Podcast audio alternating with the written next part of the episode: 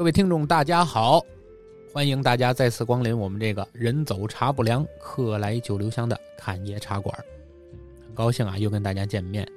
那么今天啊，大家听出来了啊，就我自己 单枪匹马啊。这个为什么自己呢？因为我们今天要更新一个久未和大家谋面的一个节目啊，就是我们侃爷史话的这档节目啊。因为这个节目也是千呼万 唤始出来，犹抱琵琶半遮面。这个很多朋友一直在催更，一直在催更啊。因为这个，因为我没想到啊，这个做一档历史节目来给大家讲这个历史上发生的这些历史故事，会有这么大的反响，或者有这么好的收益啊，就是。大家都特别喜欢啊，所以很多朋友呢一直在，呃，甭管是在我们的这个侃爷茶馆一号院啊，在我们这个听友群里跟我聊，还是说在我们节目下方给我留言啊，一直都是在催更这个系列的节目。首先在这里要跟大家报个歉啊，因为我看了一下我们上一次节目更新这这档栏目侃爷实话的栏目，就是讲这个天马弯刀系列是在二零二零年的八月份。啊，今年呢，这个开年之后呢，我们只更新了一期讲这个海盗的历史，啊，天马弯刀这个系列从去年的八月到现在一直没有更新，啊，这个先跟大家报个歉。其实为什么大家爱听，其实我也知道，是因为大家一般在历史书上也好，或者是在平时的这个看的这些资料啊，或者是在书籍上啊，大家看到的东西一般都是一个纵向的。什么叫纵向呢？比如说我讲讲这个。这个这个中国的历史啊，我讲宋朝，那么我单独我就是讲宋朝一代一代皇帝啊，或者是讲他的某个制度等等等等这样的改革。而我们讲这个铁马弯刀系列，它的特色在哪儿呢？它是打破了我们以往大家所传统理解的讲历史故事的这种方式啊，我们可能都不按照一个标准的时间线去讲，而是我们要把这个时间放到一个横向上去讲。我们所讲的是这段时间这个游牧民族对于这个世界横向的影响。是指这一系列国家之间，或者当时这一系列的这个，在我们现在这个人类星球上，当时所生活过的这些部族或者国家，或者是这些团体啊，他们之间横向的联系和发展，这个可能一般来说，在大家平时所接触到的这个啊，人们讲故事也好啊，或者是我们平时的学习也好，可能没有这种观点，所以大家觉得耳目一新，觉得很有意思啊。觉得哦，居然这个和这个之间可以发生关系啊！原来这件事情是这么来的啊！大家可能会对这个事情可能会比较感兴趣，所以大家觉得这个节目有意思。但是它有意思，我也知道，但是这个事难就难在准备它并不容易，因为你要想把这个节目做好，你每期节目想把它讲的有意思，你就除了你要了解你所讲的，比如说我们讲蒙古，对吧？你除了要讲蒙古之外，你还要考虑，同时要考虑或者是去。这个参考大量的文献资料是和蒙古的这件事情同时发生的世界上其他的地方啊，同时发生的还有哪些事？这些事或者这些人之间，他们是不是有关系？而他们的关系是不是产生了某种影响？而这个影响又会不会导致这个世界向着后面的某件事上发展？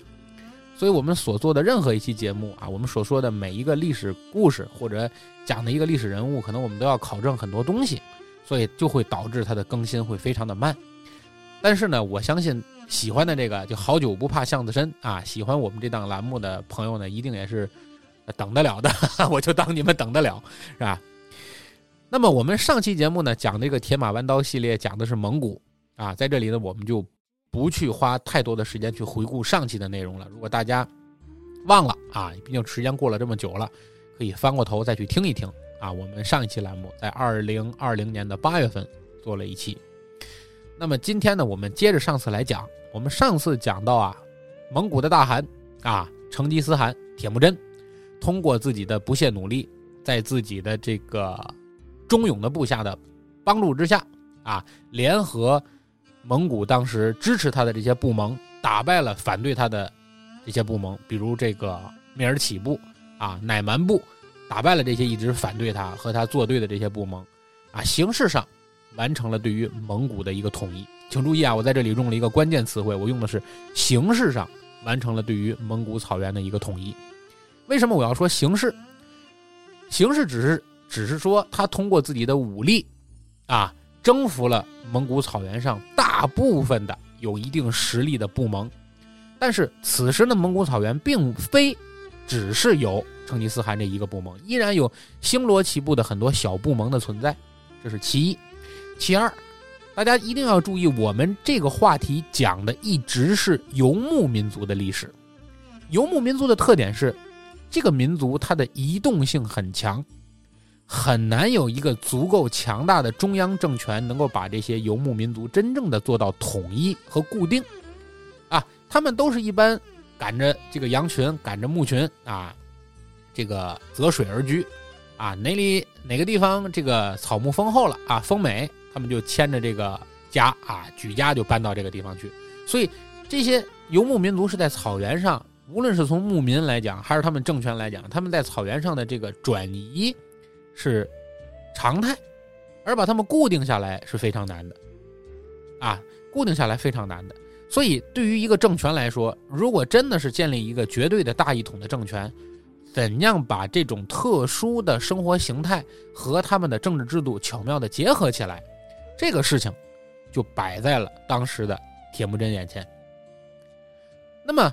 当时可以参考的，对于游牧民族的管理，在当时的整个这个，我们可以说是东亚地区都没有一个非常完善的先例，而唯一可以参考的就是当时的女真人，就是当时的金国啊，金国的这个政权，女真人对于这个游牧，因为你也不能把女真人定立为一个游牧民族，因为女真的特点，他们是游猎民族，因为他们。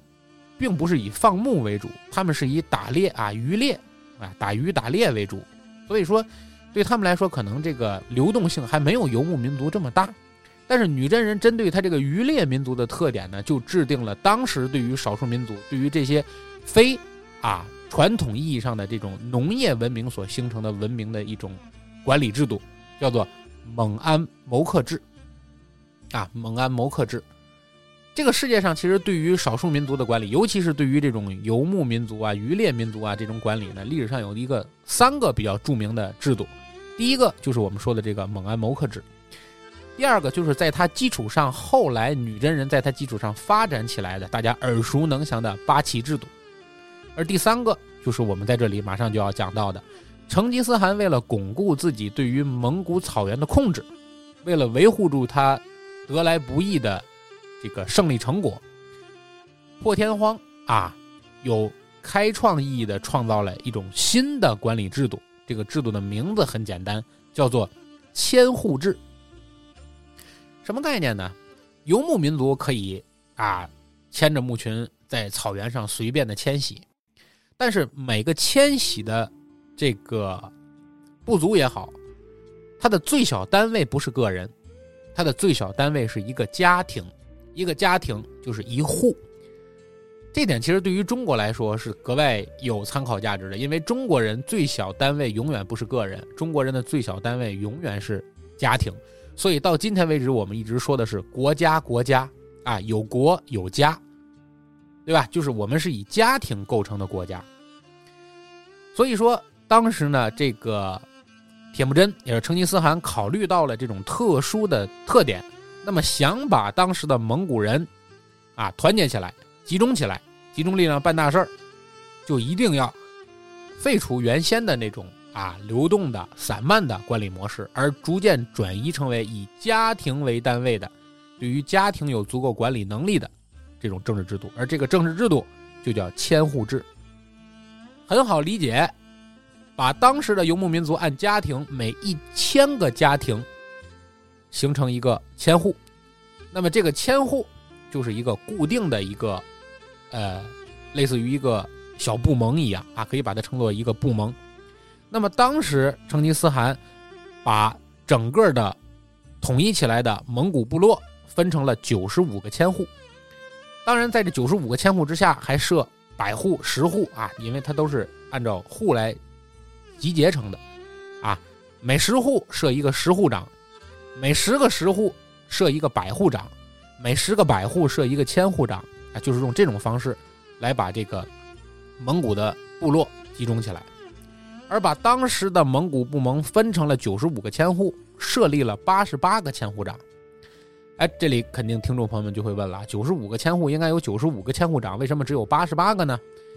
因为成吉思汗是一个有奖必赏、有过必罚的人，所以他对于原先在他最早开始起兵反抗蔑尔乞部、反抗乃蒙乃蛮部啊，对他一直有支持的两个部盟，就是汪古部和洪吉拉部。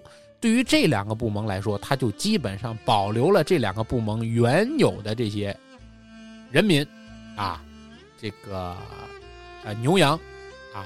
还有他原先的这个部盟的基本统一性，就把汪古部啊分成了五个千户，而这五个千户统一都是由汪古部原先的部盟的这个盟主啊由他们自己来管理，所以这五个千户只设了一个千户长。同样，洪吉拉部呢设了三个千户，而这三个千户也只设了一个千户长。而成吉思汗自己的妹夫有两个千户，这两个千户也是一个千户长，其他的。每个千户设一个千户长，所以就会产生我刚才说的九十五个千户，八十八个千户长。成吉思汗规定，你在蒙古草原上，无论你是哪个人，你属于哪个千户，你属于哪个千户的牧民，你就只能在这个千户的固定封地内放牧生产，你不允许超出给你划定的这个封地范围进行放牧和生产。啊，如果你超出了，就会对你这个牧民，对你这个家庭。进行严厉的惩罚，而当你放牧生产，这是你完成你平时自己的这种经济生产、平时的这种工作，而一旦有战争啊，国家下令啊，就是比如说你部门提出你这个千户要随军作战了，那么你这个千户里的每一个牧民，你要自备干粮，啊，自备军需，自备马匹，有参加战争的义务，也就是说，形成了一个平时工作。战时作战的这么一个兵民合一的一个管理制度，一定要注意我说的这句话：兵民合一。我们纵观整个中国的历史，纵观整个中国的历史，凡是在于这个政权比较松散，或者是人民比较流离的阶段。谁能够率先做到兵民合一？通过他的政治改革，能够做到兵民合一，他就会瞬间具有强大的管理能力和强大的军事能力。除了成吉思汗，还有刚才我们说的女真人，对吧？蒙安谋克制、八旗制，还有谁？还有我们之前也讲过的曹操，对吧？因为当时北方也是由于战乱，北方的人民流离失所。没有什么战斗力，也没有什么经济生产，所以当时曹操就下令让当时他所统治的北方冀青幽并这四个州啊，实行这个屯田制。什么叫屯田制？就是把人民圈起来种田，啊，把军队圈起来种田，军田嘛，对吧？圈起来种田，这个军队平时种田，仗时打仗，啊，种的田地呢，既可以用作平时的生产吃吃饭，也可以用于战时的军需。啊，也是一种对于这个私下里的这种人民和这个军队啊二者合一的这么一个管理方式。也就是说，铁木真也好，啊，或者我们就叫他成吉思汗也好，通过这种方式就把当时松散的蒙古部盟啊，以千户的形式固定在了他的封地上。而同时呢，为了加强他自己的中央集权。啊，他也是进一步的加强了自己的护卫亲军。护卫亲军原先有多少个人呢？护卫亲军原先啊，在他统一整个蒙古之前，属于他自己可以调配的军队只有一千一百五十个人。而他呢，通过他的整改，就大大的扩充了他自己的护卫亲军的人数，由原先的一千一百五十个人扩充到了一万人，啊，形成了他的中央军权、中央军团，啊，类似于他自己的这个。贴身护卫，啊，羽林军是吧？而这个蒙古语呢，管他的这个护卫亲军叫什么呢？叫怯薛，啊，也就是说他自己给自己建立了一个一万人的怯薛部队。而这个怯薛呢，是远远要大于这个千户的实力的。也就是说，任何一个千户单拎出来都没有这么强的作战能力，也没有一万个啊这个职业军人。所以说，他通过。设立切削的方式，啊，来这个巩固他的中央集权。而继续巩固他中央集权的方式是什么呢？就是他这个切削的人是怎么选拔的？他规定每一个千户，千户长要把自己的儿子以及属于这个千户长的十个仆从，都集中交到他身边来做这个妾薛的成员。每一个百户长要把自己的一个儿子加上三个仆从送到自己的军官集团来，而每一个十户长要把自己的一个儿子和一个仆从送到护卫亲军里来。所以表面上看，他是成立了一个一万人的这个团队啊，作为自己的羽林军，作为自己的贴身护卫。但实际上，这一万个人是怎么构成的？这一万个人就是他所控制的整个当时蒙古部门的这些千户长。百户长、十户长的这些儿子们控制起来的，类似于是一个由人质组成的这么一个军团。这样一来，就大大的加强了他对于这些千户长、百户长和十户长的这些监控能力。当然，做怯薛也不是说白做的啊，这些怯薛的权限也很大。因为大家都知道，在蒙古的这个皇宫里，包括将来这个历史在发展，我们后面也会讲到啊，蒙古是没有什么太监的。啊，蒙古不设太监，所以呢，这个怯薛呢，基本上啥都管，大到军事行动，小到平时这个啊，蒙古的这个皇呃皇室他们的这个日常的这些生活起居的照料啊，都归这些妾薛管。啊，这个妾薛的实权很大，而且这些一万人的妾薛呢，平时除了成吉思汗御驾亲征之外，其余的作战啊，其余的千户长的这个出征是。不会参战的，也就保证了这个窃薛人员的安全和稳定性。所以在这种保护之下呢，有很多千户百户也是愿意把自己的儿子和自己的仆从都送到这个成吉思汗身边来做切削的。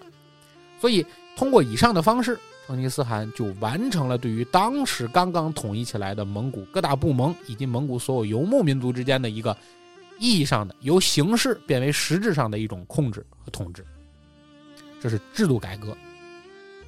第二点，我们要说什么呢？他完成了制度改革之后啊，就要对于帮助他当时完成北方的这个游牧民族统一的这些这些有功之臣们进行封赏啊。怎么封的？第一个，对他帮助最大的就是他的义弟啊，就是他仇人家的孩子。以前他们家仇人家的孩子，但是由于这个跟他处的非常好啊，成为了他的这个结拜兄弟啊，叫施吉呼突呼。他呢让施吉呼图呼来整个主导对于当时的这个蒙古啊，和他一起类似于这个从龙作战吧，对吧？帮助他来完成统一的这些有功之臣的封赏。但是刚开始封赏的过程中呢，施吉呼图呼觉得，你看你让我去帮你去做封赏，但是你对我。一直你也不太关注啊，对吧？你让我去传这些功臣入帐受赏啊，我自己其实还没受到什么奖赏了。所以成吉思汗听到了他的抱怨以后呢，并没生气，他觉得他说的有道理，于是就先赐施吉呼图呼九罪不罚，就是你可以犯九次罪，我都不罚你，啊，待你如同亲弟一样，而且赐施吉呼图呼有大段事宜。什么叫大段事宜？就是允许他。这个国家所有的大事儿，都叫他来一同商议，封他为大断事官，啊，就是所有的国家里的大事儿，都是你来跟我一块儿商量，啊，让师吉呼图呼舒服了啊，开心了，下面呢就要开始进行对于这个其他的部门的封赏，首先是对他最重要的五大功臣的封赏，五大功臣排名第一的叫蒙利克，啊，蒙利克是在他。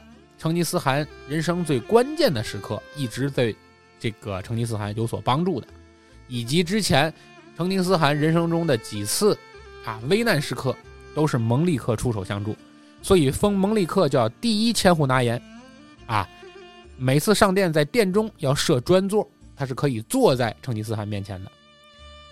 第二封的人是谁呢？叫博尔术，博尔术是成吉思汗的发小，这俩人是一块长大的，啊，是他身边人。封博尔术第二千户拿言，右手万户，什么概念呢？万户其实并不是刚才跟那个千户制度是不一样的啊。千户是制度，万户是个代号，是万户，但不代表你能管理一万户人家啊。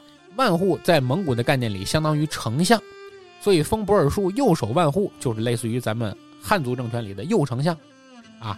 第三就是和这个成吉思汗父一辈子一辈关系的啊，蒙古的著名大将叫木华黎，封木华黎呢叫第三千户纳言，左手万户啊，左丞相。第四个重要的对他来说很重要的第四功臣啊，叫这个胡尔赤，啊，封这个胡尔赤呢叫万户。其实跟前面三个比啊，跟这个蒙里克、博尔术和木华黎相比呢，他没有什么战功。他之所以能够成为五大功臣之一呢，主要原因是因为他命好。为什么说他命好呢？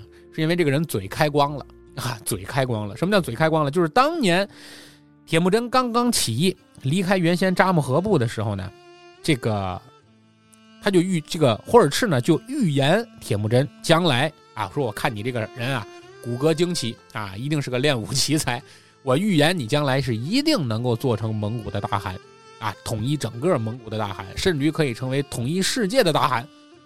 啊，其实我估计这个人不是会算命，就是嘴甜，是吧？就是，反正就当时哎，给铁木真拍的很爽。铁木真说：“这样，我今天和你许下一个约定，我今天起誓啊，造反，统一蒙古。如果将来有一天我真的做了蒙古的大汗，啊，我真的做了蒙古的大汗，我就好好的封赏你，啊，我赐你足够的这个金银财宝。”赐你三十个女人做老婆，啊，这是跟霍尔赤的当时的约定。结果没想到一语成谶，啊，他就真的成吉思汗就成为了大汗。于是，成吉思汗履行当时的诺言，就把霍尔赤封成了万户，啊，第四千户纳言霍尔赤。当然后面我们还有书啊，对他还有介绍，在这里不多说。第五个，啊，第五功臣，第五大功臣叫。这个纳牙阿，啊，纳牙阿，纳牙阿这个人啊，非常的忠厚老实，品行特别的好啊，所以呢，在这个当时的蒙古军中呢，享有很高的这个声誉。那么成吉思汗就封纳牙阿中军万户，第五千户纳言，这是他对于当时开国的五大功臣的封赏啊。紧接着封这个大将术士台啊，术士台封他千户。啊，封他千户长，而且最重要的是，把自己的小老婆啊，就是把自己当时这个成吉思汗的小老婆叫伊巴合，赏给了这个术士台做老婆。当时的铁木真啊，已经有了四十四个妻子，啊，这个最小的老婆就是这个伊巴合。当时他把这个伊巴合要赏给这个术士台的时候呢，这个伊巴合还不乐意啊，觉得哎，你看我是你的女人，你怎么把我赏给别人啊？啊，铁木真说这个是对于他的褒奖啊，是对于我们蒙古的这个，反正一通白话吧。啊，到最后反正就是把一巴河赏给了这个术士台，这也是当时纵观中国历史上啊，这个皇帝能把自己的啊，或者是大汗能把自己的女人赏给别大臣做老婆，这可能也是史无前例的啊。所以我在这里要特殊强调，对于开国功臣五大功臣，还有最著名的一个将领术士台封赏完毕之后，紧接着要赏的，就是他也是在后面的历史中啊浓墨重彩的四大将领被。铁木真称作四狗，一提这里肯定这个听众朋友们就有笑的了啊！怎么叫四狗？这不骂人吗？不是啊，因为在这个游牧民族里啊，狗是特别重要的啊，狗是特别重要的这个类似于生产工具之一了，都算是。因为在他们的狩猎过程中呢，这个狗不但能够帮着他们放牧啊，当他们射猎的时候呢，狗还能帮着他们去把他们射下的这些啊什么这个这个。燕子呀，或者是射下的这些呃这个禽类啊，都给叼回来。所以狗对于这个蒙古人来说是非常重要的啊，类似于自己的左膀右臂啊，是自己肢体的延伸。所以成吉思汗就把当时他的四个著名的将领称作四狗啊，都是谁呢？叫哲别啊、哲列兀和忽必来速不台这四个人啊，后面都有他们的这个故事啊。在故事的随后发展会有对他们的具体的介绍啊，哲别啊，哲勒兀、忽必来、速不台这四个人封他们也都是千户长。封完了四狗之后，要封四杰啊，四杰也是功劳仅次于我前面说的那四位将领的，这个博尔忽、赤老温、陈白和索尔纳什拉这几个人。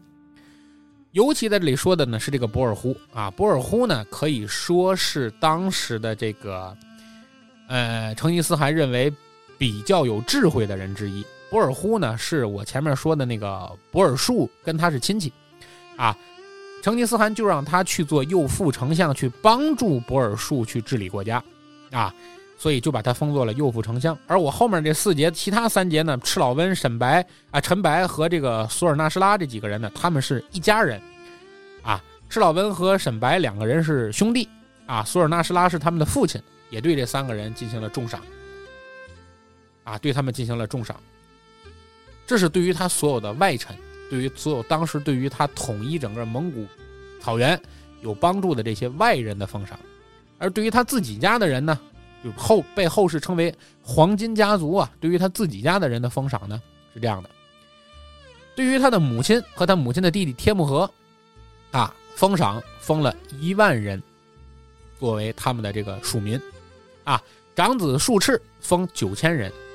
次子察合台封八千人，三子窝阔台封五千人，他的弟弟何萨尔封四千人，二弟何赤温啊，何赤温呢在战争中就是帮他在打仗统一蒙古的这个过程中呢被战死了，战死了之后呢，他的儿子来继承他的位置啊，何赤温的儿子，这个封赏两千人作为庶民，还有他的异母弟弟叫别勒古台，别勒古台这个封赏一千五百人。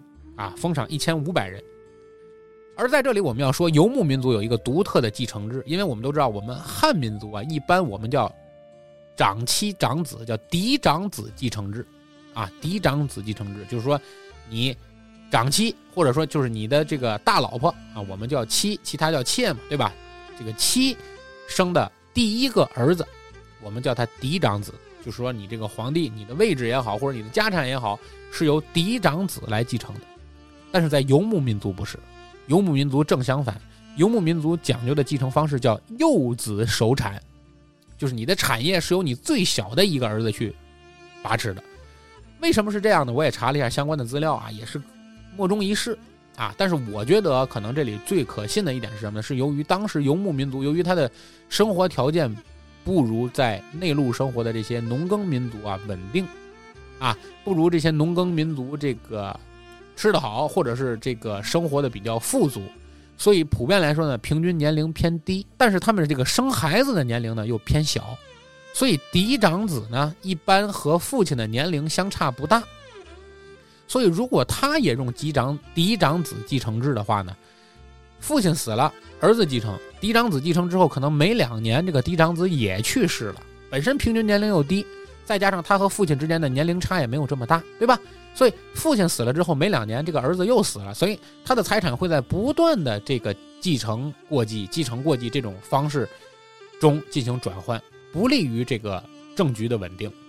所以为了拉差、拉大这种年龄差啊，让这个继承的次数尽量少，所以游牧民族采用了幼子守产的方式，产业是由最小的儿子来继承。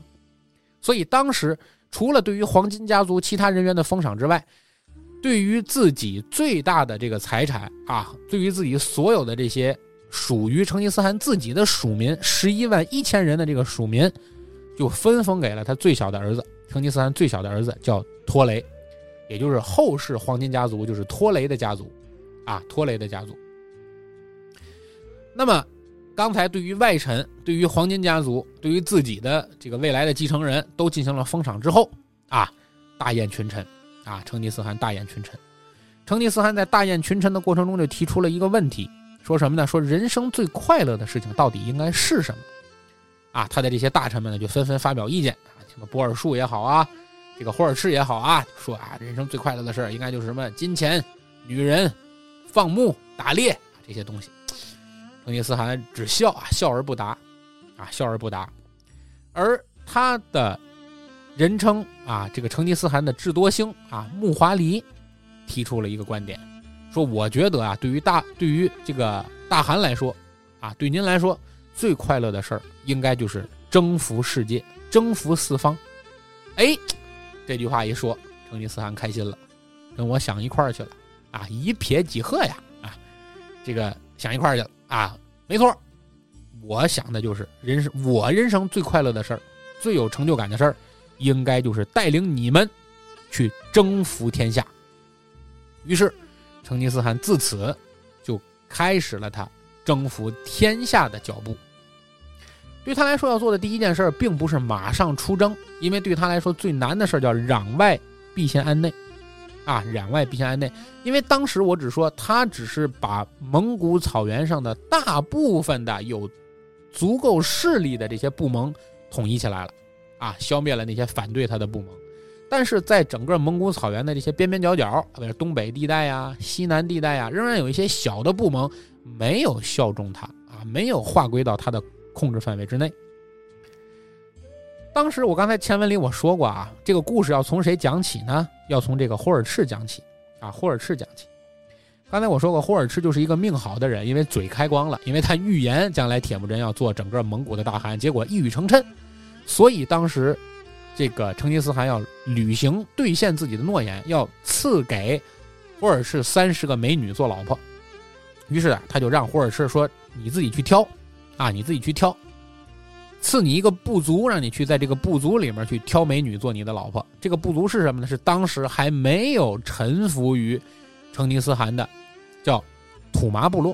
这个土麻部落呀，位置就是在当时蒙古的边疆啊，就是在额尔齐斯河边上的一个小部落。”而这个部落里呢，这个部落的族长刚刚去世不久，所以这个部落暂时呢是由这个部落的这个呃女族长啊，就是由这个原先这个族长的这个老婆来管理啊，老婆来管理。这个霍尔赤呢就派自己的一个钦差大臣叫呼都和别起去这个土麻部落去挑美女。啊你看，大家看，因为他就是蒙古人，这个名字特别不好记，是吧？所以这个这个节目有多难录，大家也知道了，是吧？派这个呼都和别起啊去做他的钦差大臣，去这个土麻部落去挑美女。但是这个呼都和别起呢，觉得自己是，对吧？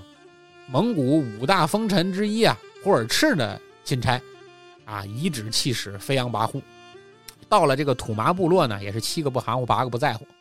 而且一看呢，这个土麻部落刚刚这个死了老公的这个这个女族长啊，哎，还挺好看啊，就上一眼打下一眼，老打量人家，啊，就这个不怀好意是吧？这个女族长呢，暴脾气，一看你这个一个钦差大臣，你这个对吧？我这怕铁木真也就罢了，对吧？你这个八竿子打不着的人，你到我这儿来颐指气使个什么呀？于是，一怒之下。就把这个呼都和别起给抓了，给扣留下来了。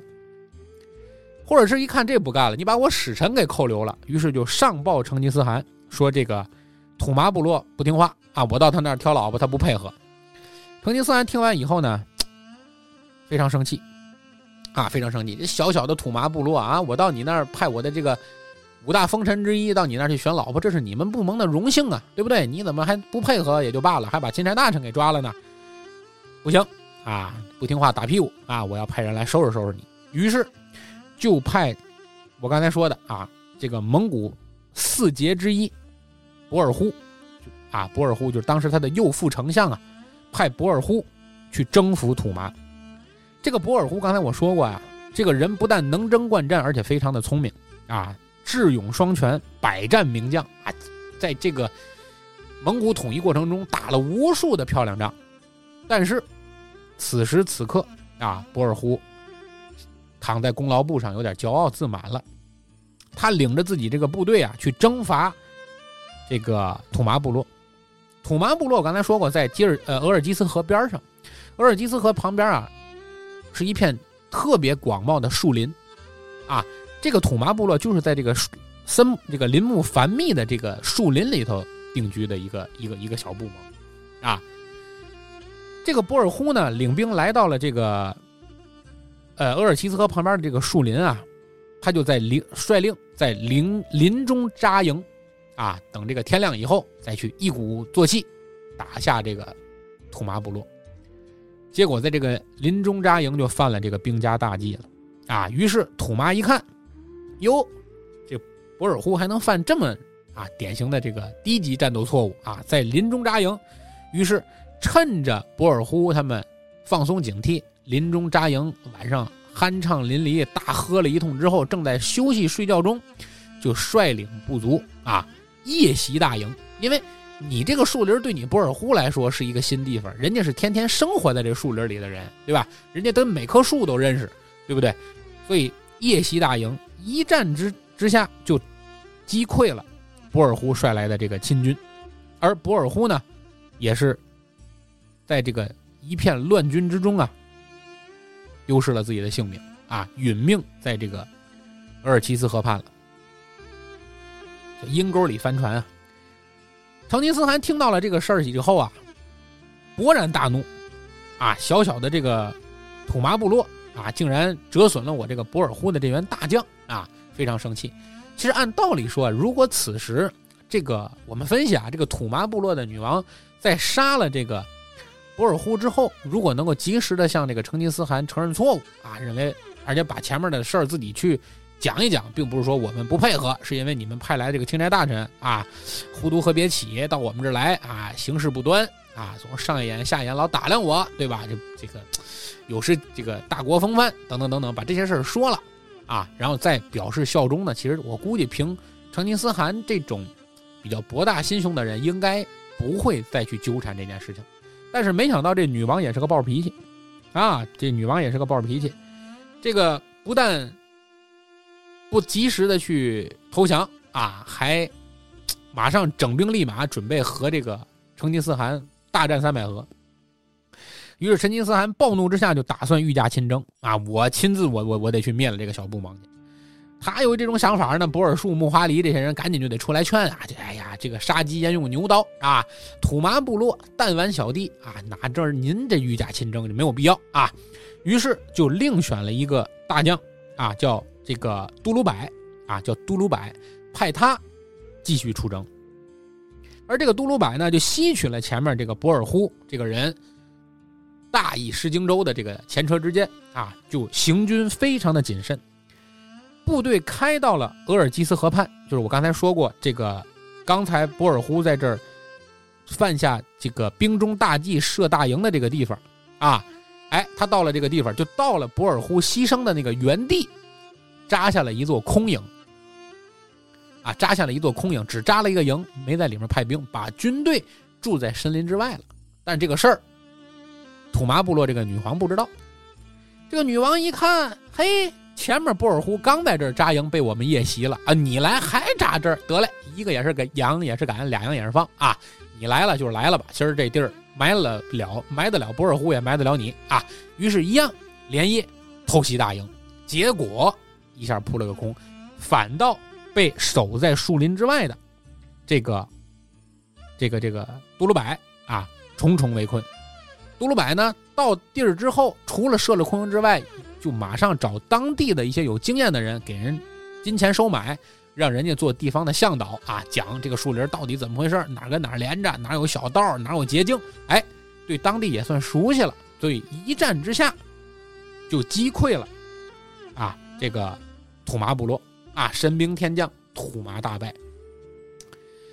土麻大败啊，这个土麻的军队就开始四散而逃啊。四散而逃中，这个女王呢，也也肯定也没人管她了，对吧？爹死娘家人，个人顾个人啊。这女王就仓皇出逃，从大帐跑出来的时候，哐，跟一个人撞了一个满怀。这人是谁呀？哎，说来也巧，这个人就是原先啊，到了这儿之后，上一眼下一眼打量他，就挑起这场大战的那个罪魁祸首。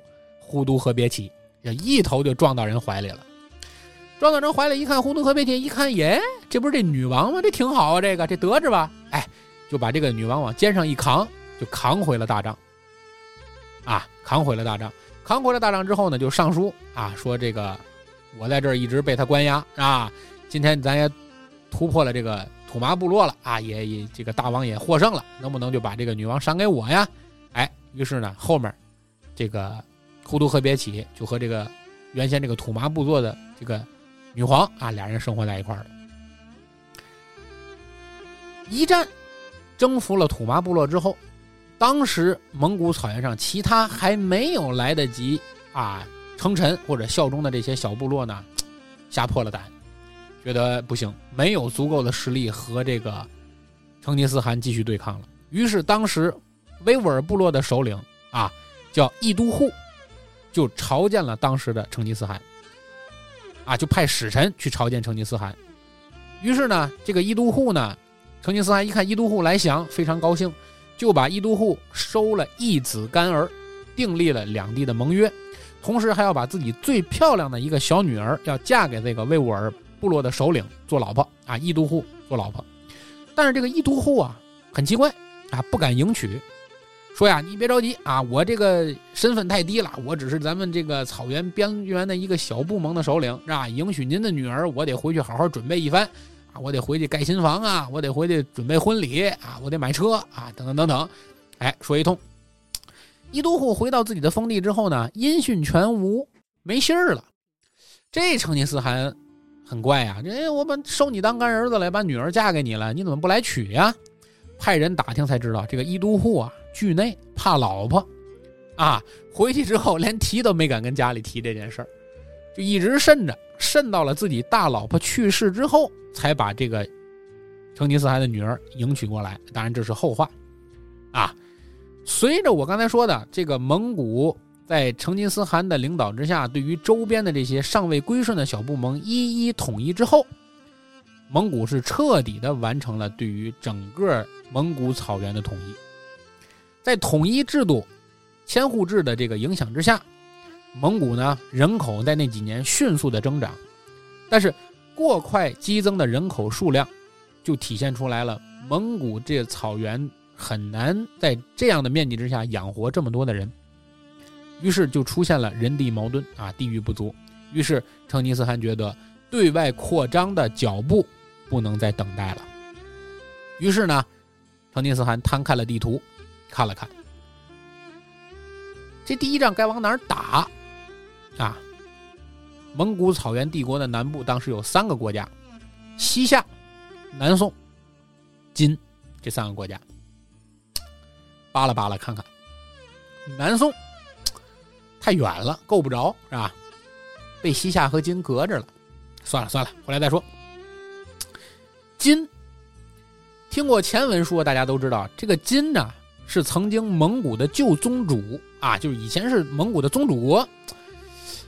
这个上来就去打金呢，还真是有点害怕，因为毕竟是我以前的宗主国呀，我也不知道他现在到底还能打不能打，对吧？我这刚统一国家，回来一打一战即溃，我这不丢面子吗？哎，柿子要捡软的捏，咱啊第一章就先去打这个党项人的政权西夏。于是成吉思汗决定在一二零九年整兵秣马要进攻西夏。西夏的国王啊，有一个特别有意思的名字啊，叫李安全，叫李安全。听这个名字，觉得自己很安全，是吧？应该不会被人打得灭啊。于是，在得知了蒙古大兵要来侵犯西夏的时候呢，干了两件大事儿。第一，啊，看了看自己的八字儿啊，我叫李安全，应该很安全。第二件事呢，就是把曾经的国都西夏的国都叫兴庆府，改名叫中兴府，啊，这样一来，觉得可能。取个好吉好兆头啊，可以能够尽量抵制住这个蒙古的大军。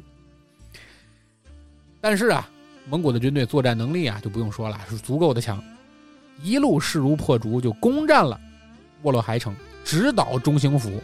中兴府外围有一个关键的驿口叫克夷门，就是攻克这些彝族的大门啊。克夷门一旦克夷门被攻破，那么中兴府就等于暴露在了敌人嘴头的一块肉。所以当时呢，这个李安全觉得呀，一定要死守克夷门啊，没有克夷门就没有中兴府，就没有西夏政权了。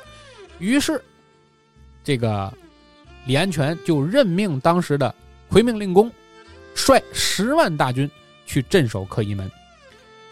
这个伪命令公啊，伪命令公啊，在克夷门抵抗了足足有三个月，结果最后啊。中了蒙古的埋伏，十万大军啊，全军覆没。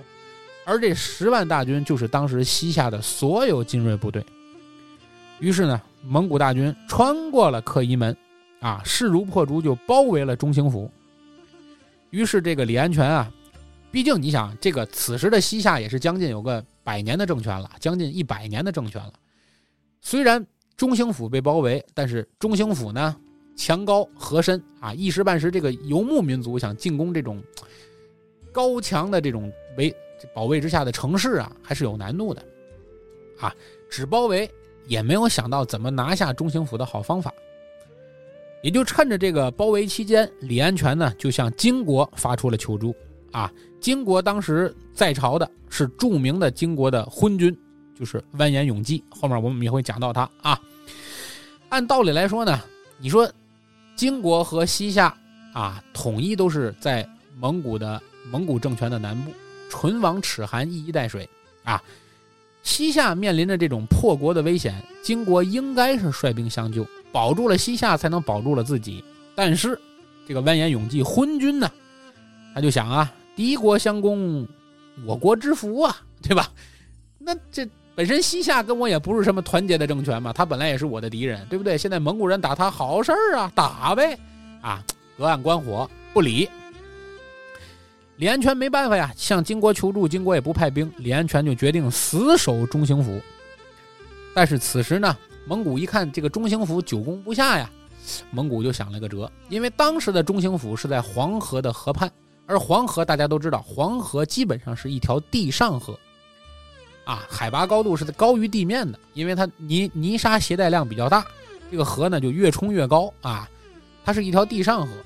而此时呢，这个河堤的高度已经远远高于这个中兴府的高度了。蒙古人就想，如果我能够掘开河口，啊，引黄河之水，这个倒灌中兴府，说不定就能把这个中兴府的城墙冲塌了。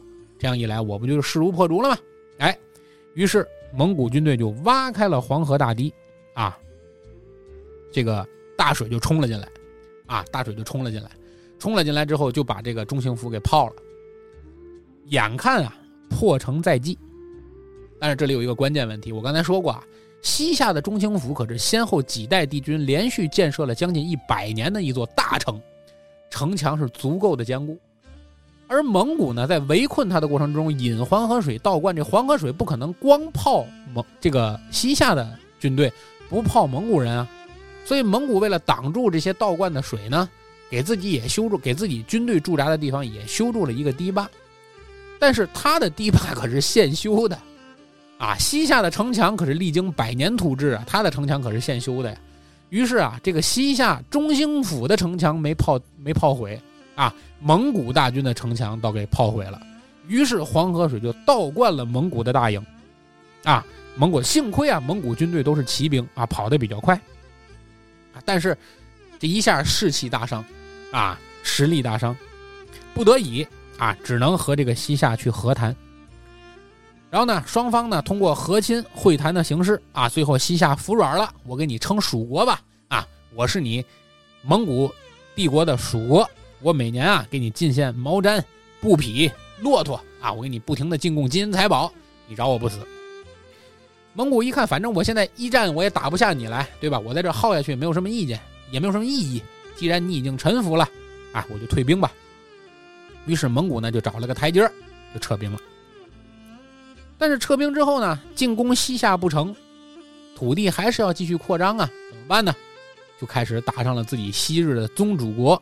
金国的主意，因为金国本身和蒙古他们两个就是世仇啊。这个成吉思汗的祖先就是被这个金国的国王所杀，所以在成吉思汗刚刚统一了蒙古帝国的第二年啊，因为他当时还是金国的属国嘛，还在进贡金国的时候呢，当时的这个这个成吉思汗就亲自押运着这个进贡的这些东西去金国朝圣，而当时呢，这个我们。接待他这个成吉思汗的人是谁呢？是魏王永济，啊，魏王永济，他还不是当未来的这个我刚才说的这个著名的昏君啊，还没成为皇帝呢，是魏王永济。魏王永济和成吉思汗见面的时候呢，魏王永济这个人表面上看来君子相，哎呀，五柳长人啊，这个读书人啊，特别憨厚，但实际上这个人啊，草包一个。他看见这个成吉思汗五大三粗，粗人一个，胡子拉碴，这样这个蒙古来的嘛，脏不呵呵的，哎呀，这个就对成吉思汗不够礼貌啊，不够礼貌。于是成吉思汗从那时起，刚刚做大汗的第二年，就挺瞧不上这个魏王永济这个人。结果这个没两年啊，金国的国王死了，没孩子。没生孩子，就把他的弟弟这个魏王永济，啊，提升为国王了。继承了这个皇位，啊，就成为了我刚才说的这个完颜永济。完颜永济新王登基啊，就传召成吉思汗前来拜谒。使者到了蒙古，见到了成吉思汗，说：“我们金国啊，你的宗主国换皇上了，你得过去朝拜。”成吉思汗看到了使者呀，哎，哈哈一笑，说：“你们这个魏王永济，我之前见过，啊，这是不足以我去朝拜他，啊，你这个赶紧回去复命吧，我不去。”这个金国使者呢，大怒，回去以后就把这个事儿呢，跟这个。新登基的完颜永济说了，于是两国自此交恶，于是就到了我刚才说的，蒙古从西夏退兵，就开始打上了这个完颜永济的这个金国的主意，因为成吉思汗觉得这个永济这个人啊，表面憨厚，实际草包一个，表面强大，应该是外强中干，于是，在公元一二二一年，成吉思汗整兵出兵金国。金国呀，历史此时的历史也已经很长了，啊，我刚才说过是个这个女真人的政权，女真人当时通过蒙安谋克制，稳固了金国的政权，但是此时 金国已经很久没有对外作战了，啊，这个军队啊战斗经验非常不足，而且兵力不济。此时的蒙古呢，兵强马壮，啊，兵力日盛，所以此时的成吉思汗就率领着他的儿子。术赤、察合台、窝阔台领兵数万出兵金蒙边境，派出了自己的先锋官，就是我前面说那个四狗之一者别，进攻两国之间的这个重要的隘口，叫乌沙堡。金国呢一看啊，者别来了，也派出了自己的大将啊，叫都基思忠啊，率兵出战，去守卫乌沙堡。但怎奈啊，这个金国的战斗能力和蒙古没法比，于是这个独吉思忠守卫乌沙堡失利，啊，力战而亡，被者别杀了。于是乌沙堡就被蒙古占领，这个金国的这个防御线门户洞开。占领了乌沙堡之后，成吉思汗迅速分兵，啊，迅速分兵，分一路去占了金国当时的这个。西京，西京啊，就西边的首都，就是现在的大同，啊，分一路去占了西京。而当时西京守将叫胡沙虎，记住这个名字，后面还有书啊。这个人叫胡沙虎。西京的守将胡沙虎一看蒙古人来了，得嘞，三十六计走为上啊，放弃抵抗。于是蒙古未费一兵一卒，就攻占了金朝的西京，就是今天的大同啊。而此时呢，他的几个儿子，什么术赤啊、察合台呀、窝阔台呀，就兵分几路攻占了其他金朝将近九十个州县，将近九十个州县啊，金朝大面积领土就沦陷了，蒙古大军就压到了当时的金朝的首都啊，叫金中都，就是今天的北京，啊，就到了兵临城下。这个完颜永济啊，此时就。大惊失色呀！啊，就兵临城下呀，蒙古军队都已经打到家门口来了，就决定要决战。于是派出了自己的大将都元帅完颜九金，率四十万大军镇守野狐岭。啊，野狐岭这个地方啊，大家可以从网上看一下这个地方的照片。野狐岭的这个地方啊，山特别的高，啊，而且非常的陡峭。传说之中啊，说这个燕子啊，飞过野狐岭的时候。都飞不过去，这个鸟都飞不过去，啊，鸟翻越野狐岭的时候都会力竭而亡。这野狐岭之高，能够把天都捅个窟窿，啊，可见这个地方地势多么险峻。按道理来说，啊，完颜九金率四十万大军，仗着这个地势的优势，守住野狐岭，来防止金朝大量的军队来涌到金中都来，这件事情是一个非常容易的事儿。可以说这个地方叫一夫当关，万夫莫开呀，凭险据守。是对于骑兵攻击很不利的，但是这个都元帅完颜九金啊，脑子有病啊，非得是扬短避长，啊，到了野狐岭之后，叫摆开架势，打算和蒙古的骑兵啊决一死战。当时完颜九斤的军中啊，有一个将军叫石墨明安啊，石墨明安这个人呢，就力劝完颜九斤说：“不要这么跟蒙古打啊！你摆开阵势打，你打不过他。你跟他要怎么打呢？你要打消耗战或者打闪电战啊！要么你就据守野狐岭啊，让他一波一波冲锋，咱们消耗他；或者你就趁他立军未稳啊，他大兵正往这行进的过程中，你突袭他，你都可能打得败。但是蜿蜒九经，呃，蜿蜒九金就是不听啊！哦啊，我四十万大军，他十万人不到，我有什么打不过他的，对不对？于是，在石墨明安和蜿蜒九金争执不下的时候。蒙蒙古的军队就杀到了，蜿蜒九金就派跟自己政见不合的这个石墨明安去这个蒙古的大营，去向成吉思汗兴师问罪啊！你为什么你要打我啊？我是你的宗主国啊！你是我的属国，你不但不尽你的属臣之道啊，你还要向宗主国进攻，你良心大大的坏了。石墨明安啊是个契丹人，他本身契丹跟女真之间就是有世仇啊，他本身其实。对于这个效忠这个女真人的政权呢，就心里本身就憋着个劲儿。结果呢，他劝这个九金完颜九金，九金还不听，反过来还害他，还让他去这个蒙古大帐里去骂成吉思汗去。这个石抹明安一听啊，得了，算了吧，大势已去啊。于是石抹明安到了蒙古大营里，就转身投降了，啊，就成为了蒙古军队的急先锋，率领蒙古军队十万大军就杀入了完颜九金四十万大军。结果一战即溃，完颜九金这四十万大军全军覆没，金国的所有的精干军队一战全军覆没，于是这个战略天平此时就正式逆转了啊！金中都啊，就是现在的北京啊，在没有野狐岭的保卫之下，门户洞开，仅剩一个居庸关能够挡住蒙古的骑兵。啊，但是呢，这个哲别也很聪明，就是蒙古的先锋军队啊，啊，四虎之一这个哲别啊，有勇有谋，也很聪明。一看进攻了几次居庸关也很难打下，毕竟是长城啊，对吧？很难打下来。于是呢，就诈退，啊，假装撤退，一边撤退一边扔东西。啊，这个驻守居庸关的守将一看，哟，蒙古军队被我们打怕了，撤了。得嘞，巩固战绩，咱要出关追击。这一追不要紧。啊，后面我们也会讲到蒙古人的战法。蒙古人的战法就是以退为进，先靠撤退引你进攻。只要你一进攻，他一边撤退，他骑着马了，一边撤退一边放箭啊，射杀你的有生力量，然后紧跟着把你引入包围圈。哎，闷罐打狗啊！所以用这种方法，哲别就诱敌出击，最后镇守居庸关的军队全部中击啊，全军覆没。居庸关也突破了，眼看啊，金中都啊近在咫尺，但是，毕竟金国也是个历史比较悠久的国家了，是吧？天降祥瑞啊，对金国来说是祥瑞，怎么呢？冬天到了，天降大雪啊，天降大雪。如果继续深入到金中都，那么此时成吉思汗后续的兵力补充啊，资源供给。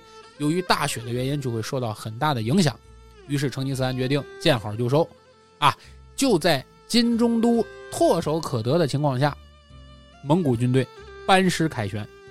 按理来说，这不金金朝就算捡了一条命，是吧？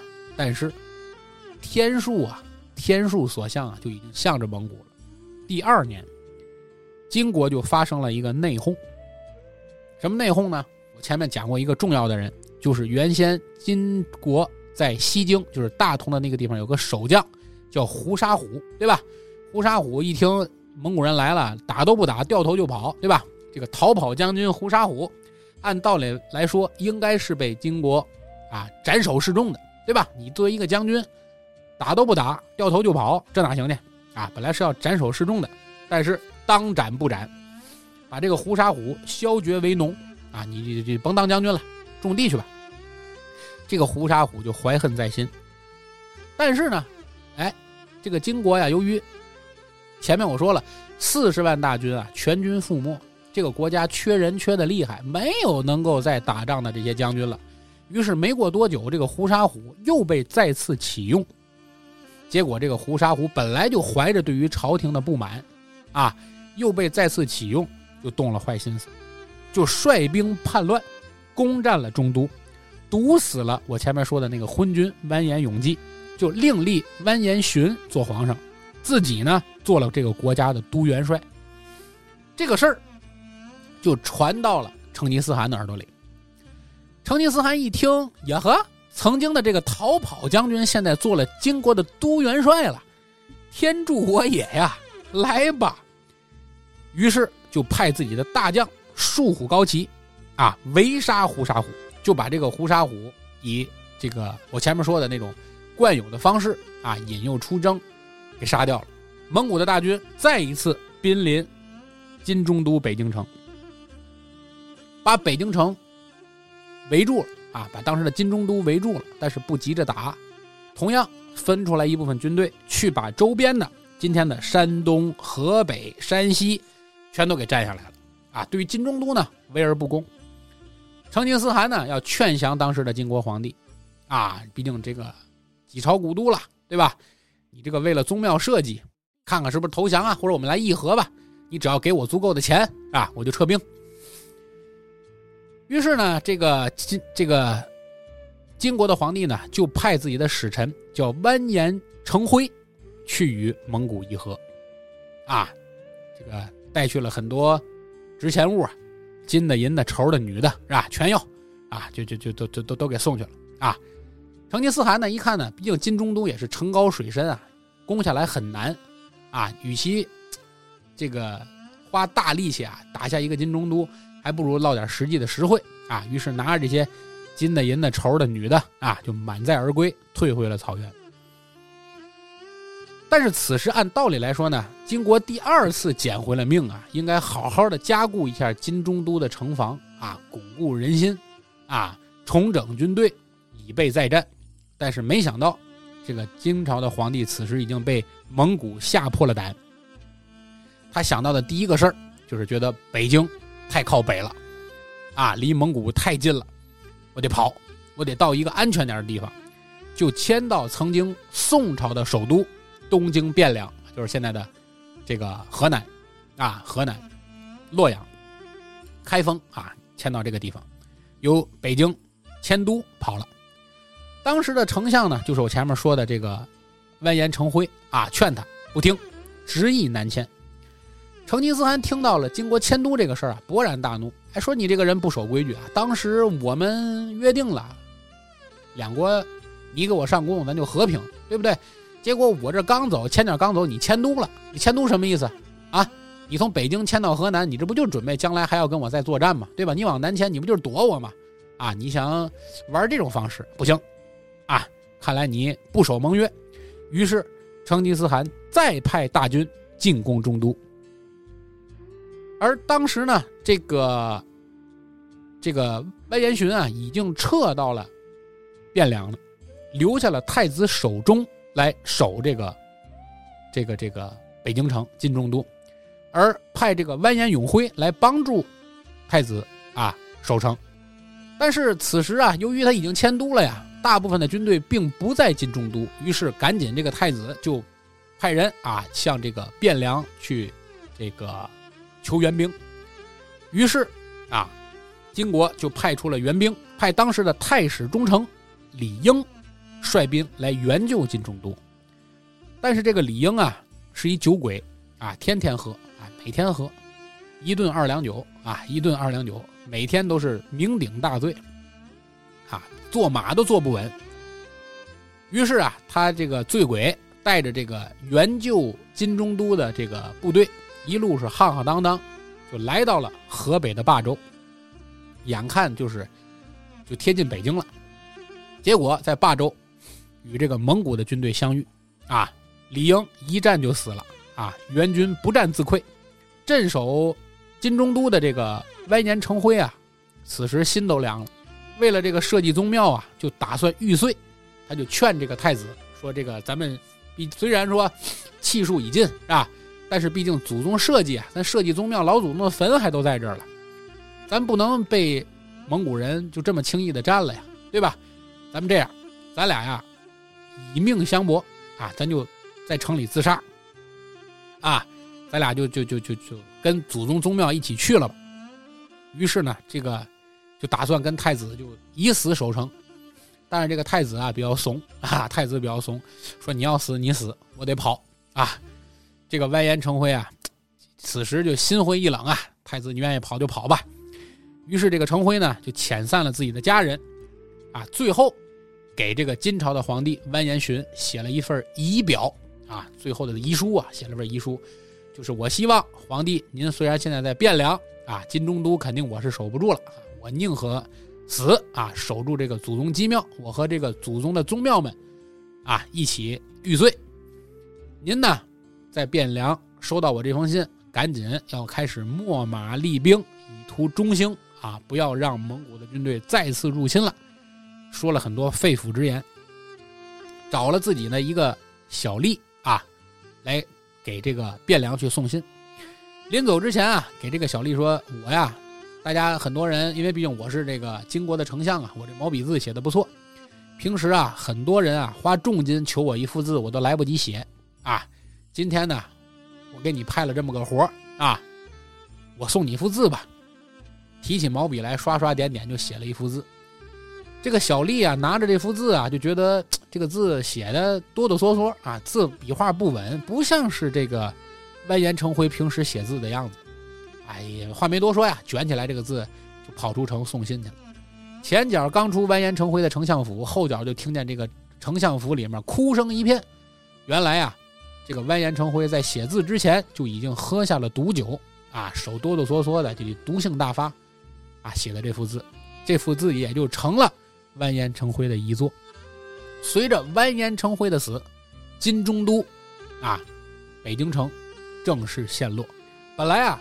这个攻陷了金中都啊，应该是一鼓作气啊，继续把这个金国的这点剩余势力啊，在这个汴梁的这点剩余势力啊，彻底打尽，一网打尽啊，除恶务尽啊。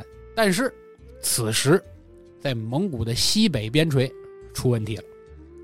本来应该集中精力，一鼓作气消灭金国的成吉思汗，不得不在此时停止了继续南征的脚步。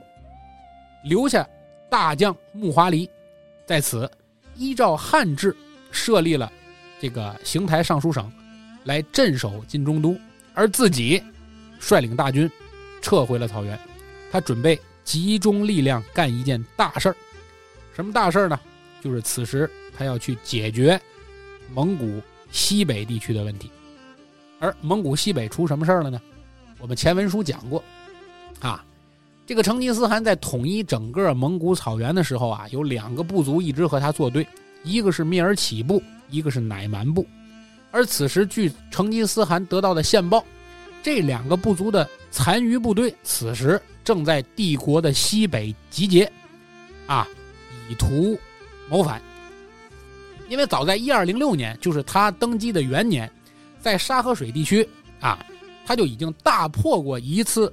这个蔑尔乞的残部和乃蛮人的残部，当时这两个残部是凝聚集在了这个，呃，布依鲁黑汗身边啊，准备拥立布依鲁黑汗为新的大汗，来继续反抗这个成吉思汗的统治。于是呢，当时这个成吉思汗就派大军去进攻布依鲁黑汗，结果布依鲁黑汗在战争中战死。而当时呢，这个密尔起部的残余啊，就是这个叫托托。啊，密尔起部的这个领呃部族首领叫托托，这个乃蛮部的残余呢叫这个屈楚律，啊屈楚律这两个人啊，一看这个布依鲁黑战死，就准备跑。但是呢，在跑的过程中，这个密尔起人的部族的领袖这个托托呢，就被这个蒙古的这个游击部队给截下了，啊，一刀杀了这个托托。托托的孩子们，这几个儿子们一看父亲战死，要把整个尸首运走再跑，驮这个尸首跑得太慢，于是就砍下了托托的头。啊，这几个儿子们带着托托的头，和当时这个乃蛮部的这个屈楚律，就分兵两路啊，跑到了不同的地方。而在这个成吉思汗统一了整个蒙古草原之后，也一直没有放弃。在草原边境密林深处去继续寻找围剿这两个部族残余势力的工作，而就在成吉思汗去进攻金国的同时，他得到了这个密尔乞部残余的信息，啊，在山高林密的一个这个草原边陲找到了密尔乞部的残余，于是成吉思汗本着除恶务尽的原则，派大将啊四狗之一啊速不台率领大军，啊要彻底消灭托托的儿子们的这些残余势力。但是大家都知道，这个密尔乞部啊，自从跟成吉思汗作战之后，这个部族有了丰富的逃跑经验啊，所以成吉思汗一在出兵之前就一直在嘱咐速不台说：“你一定要保证一网打尽，不要让他们再跑了。长生天会保佑你，保佑你帮着我们取除掉这个草原的心腹大患。”这个速不台可不是一般人，这速不台可是成吉思汗的开国四狗之一啊，是吧？于是，速不台先派侦察部队化妆成难民啊，去吸引密尔乞人的注意力。他嘱咐他这个先头部队啊，侦察部队啊，说你们啊，随军除了你们的这个一应之物之外，要多带一点小孩的衣服啊。你们一旦发现了这个跟这个密尔乞的残部有了交集之后啊，你们每天就要往外扔一点小孩的这个破衣服。目的是什么呢？是让人家相信你们真的是逃难的一群游牧民族啊！因为你们每天都在扔小孩衣服，证明你们这个地这个部落里每天都在饿死小孩啊！用这种方式来迷惑密尔乞的残部，结果密尔乞果然中计了啊！就放松了警惕。苏布台一看密尔乞对自己的先头部队放松警惕，就利用闪电战的方式，迅速的大兵压境进攻密尔乞，啊，一战全胜。托托的所有的儿子全部都被擒，啊，所有的儿子就地斩首，仅留了一个密尔密尔乞的这个托托的小儿子，啊，叫密尔干。这个密尔干为什么要留下呢？是因为他是一个神射手。于是啊，这个苏布台就把他进献给了成吉思汗的大儿子术赤。术赤一看这个密尔干，说：“这个密尔干说你神射手厉害呀，啊。”复仇者联盟，你鹰眼啊，射箭准，你给我表演表演，你射箭多厉害！于是啊，这个密尔干就弯弓搭箭，啪一箭就正中靶心，啊，搭起第二箭，啪射出，这支箭劈开了第一支射在靶心上的箭，继续正中靶心。嘿，这术士一看这不得了啊，箭术了得呀，于是就要提升这个密尔干做卫队长。但是成吉思汗断然拒绝了术士的这个要求。成吉思汗说：“呀，除草啊，斩草一定要除根，你留着他，将来一定会导致祸患。这个人不能留。”于是术士听了自己父亲的话，就杀了这个神射手啊，也就是说托托的小儿子密尔干。自此，这个密尔乞部盟彻底的消亡。而另一个心腹大患是谁呢？另一个心腹大患就是这个乃蛮部的领袖，叫屈楚律。这个屈楚律啊，自从我前面说的，在这个沙河水一战战败之后啊，这个不义鲁黑汗也战死，这个屈楚律呢就一路出逃，逃到了今天的新疆啊，就进入了西辽的势力范围。西辽当时的国王呢叫耶律直鲁古啊，西辽的首都叫巴拉沙滚城。就逃到了巴拉沙滚城，见到了耶律直鲁古。这个屈楚律啊，怕这个耶律直鲁古不敢收留自己，毕竟自己是这个成吉思汗的眼中钉、肉中刺啊。于是呢，他不敢直接去觐见直鲁古，他就让自己的马夫穿上了自己的衣服，冒充自己去觐见。啊，自己呢就穿上了马夫的这个衣服，在店门口等着。哎，结果当天。耶律直鲁古的女儿啊，就是这个西辽的公主，正好要出城去巡游，就一眼看上了这个马夫，也就是说这个化妆成马夫的这个屈楚律，他觉得这个人相貌堂堂，长得这又狗狗又丢丢的，啊，不错，哎，就要跟他结为夫妻。结果这一聊才发现，原来他是屈楚律啊，于是呢就做了这个西辽的驸马爷，这个屈楚律啊。这个在西辽呢，就逐渐的站稳了脚跟，也是仗着在西辽这个期间不断的搜罗自己曾经在乃蛮部族的残余啊，不断的做大了自己的这个位置。结果人啊开始膨胀啊，做到了这个位置之后，就开始要图谋西辽的王位。哎，想吃兵下雹子。西辽有个属国叫花剌子模，这个国家我们后面会有重头戏来介绍啊。花剌子模，他当时这个花剌子模呢，还是西辽的一个属国。这个花剌子模的领袖啊，就是他们的这个大汗是谁呢？啊，叫摩诃末。花剌子模的摩诃末就派使臣暗中联系了这个屈楚律，说：“听说你想推翻这个耶律直鲁古的统治啊，我可以帮你啊，助你一臂之力，里应外合，咱俩一块儿对付这个耶律直鲁古。”于是啊，这个屈楚律一看机会，对吧？天时地利都有了，他就骗这个耶律直鲁古说：“啊，我。”打算外出一段时间，啊，去召回我乃蛮人的旧部，来强大咱们的西辽。直鲁古老实人啊，就被骗了。于是乃蛮就让这个这个这个屈楚律啊去汇聚他的这个乃蛮残部。结果这个屈楚律呢，啊，通过自己的努力，逐渐的把自己乃蛮的残部汇集到一块，因为他毕竟是乃蛮部族的王子啊，他有一定的感召力，很快就汇集了一支乃蛮部落的部盟啊。于是扭过头来，哎，这个恩将仇报是吧？这个调炮往里走啊，扭过来就开始进攻自己的岳父，双方开战。花剌子模一看这个屈楚律跟这个耶律直鲁古开战了，自己就要兑现诺言了。于是花剌子模派遣大军长驱直入，联合乃蛮部落的这个屈楚律，共同击溃了西辽。巴拉沙滚城就被彻底的击溃了，打击破了。屈楚律啊，进城之后啊，见到了自己的岳父啊，说：“你别害怕，我不杀你啊，我也不会让别人杀你。你呀，接着做你的皇帝。我进攻你不是因为我觊觎你的政权，哎，是你身边啊大臣们不贤良，都是坏人，都是小人啊。我来帮着你治理国家，我是清君侧来的。”耶律支鲁古虽然知道这个屈楚律一派胡言啊，满口喷粪，但是没辙呀，啊，身在矮檐下不得不低头，于是就在屈楚律的军事控制之下，建立了一个傀儡政权，也窝火呀，心里也难受。不到一年，这个耶律支鲁古就病死了。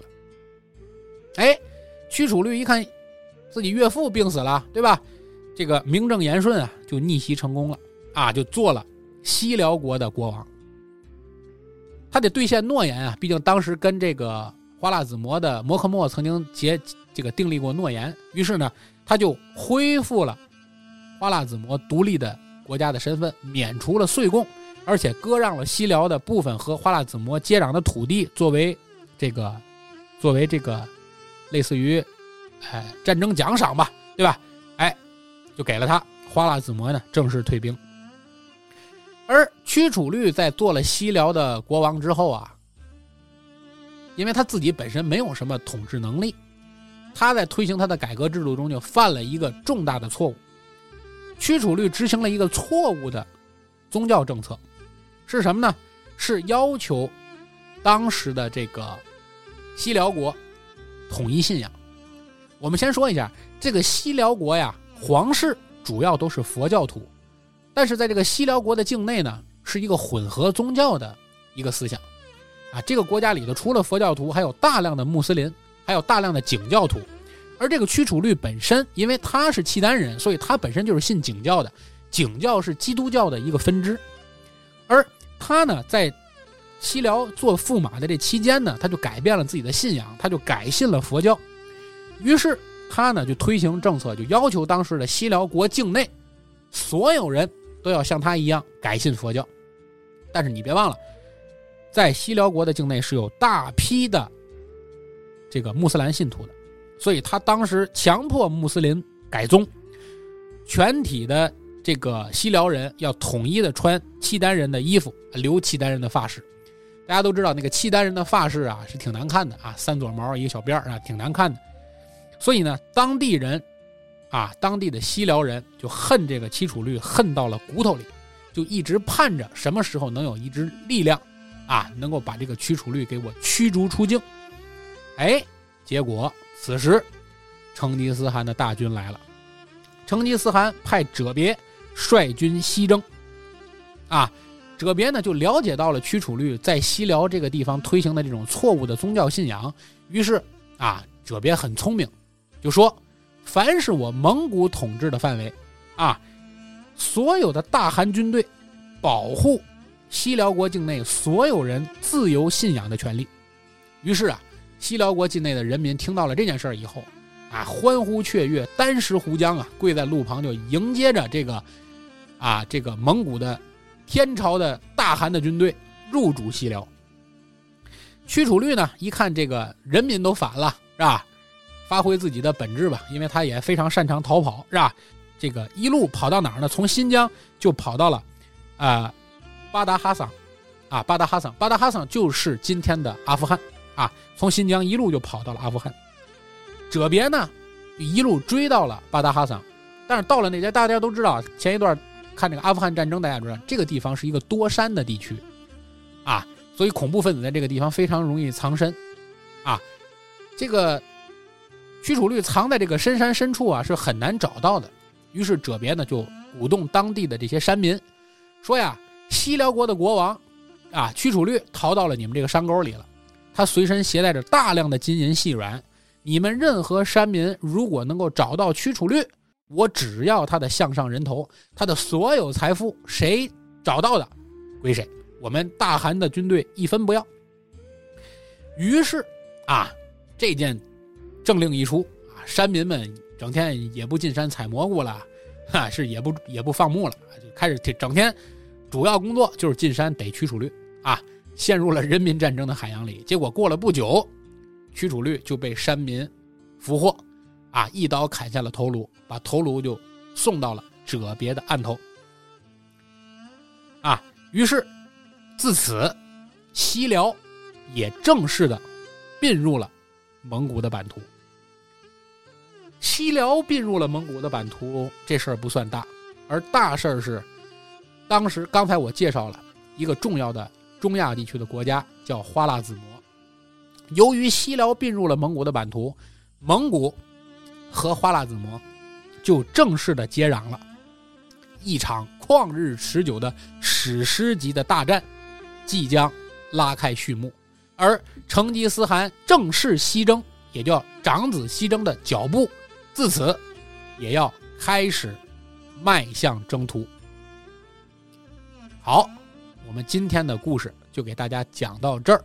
感谢大家的时间和收听，这里是人走茶不凉，客来酒留香的侃爷茶馆，侃爷史话，欢迎您下次收听，再见。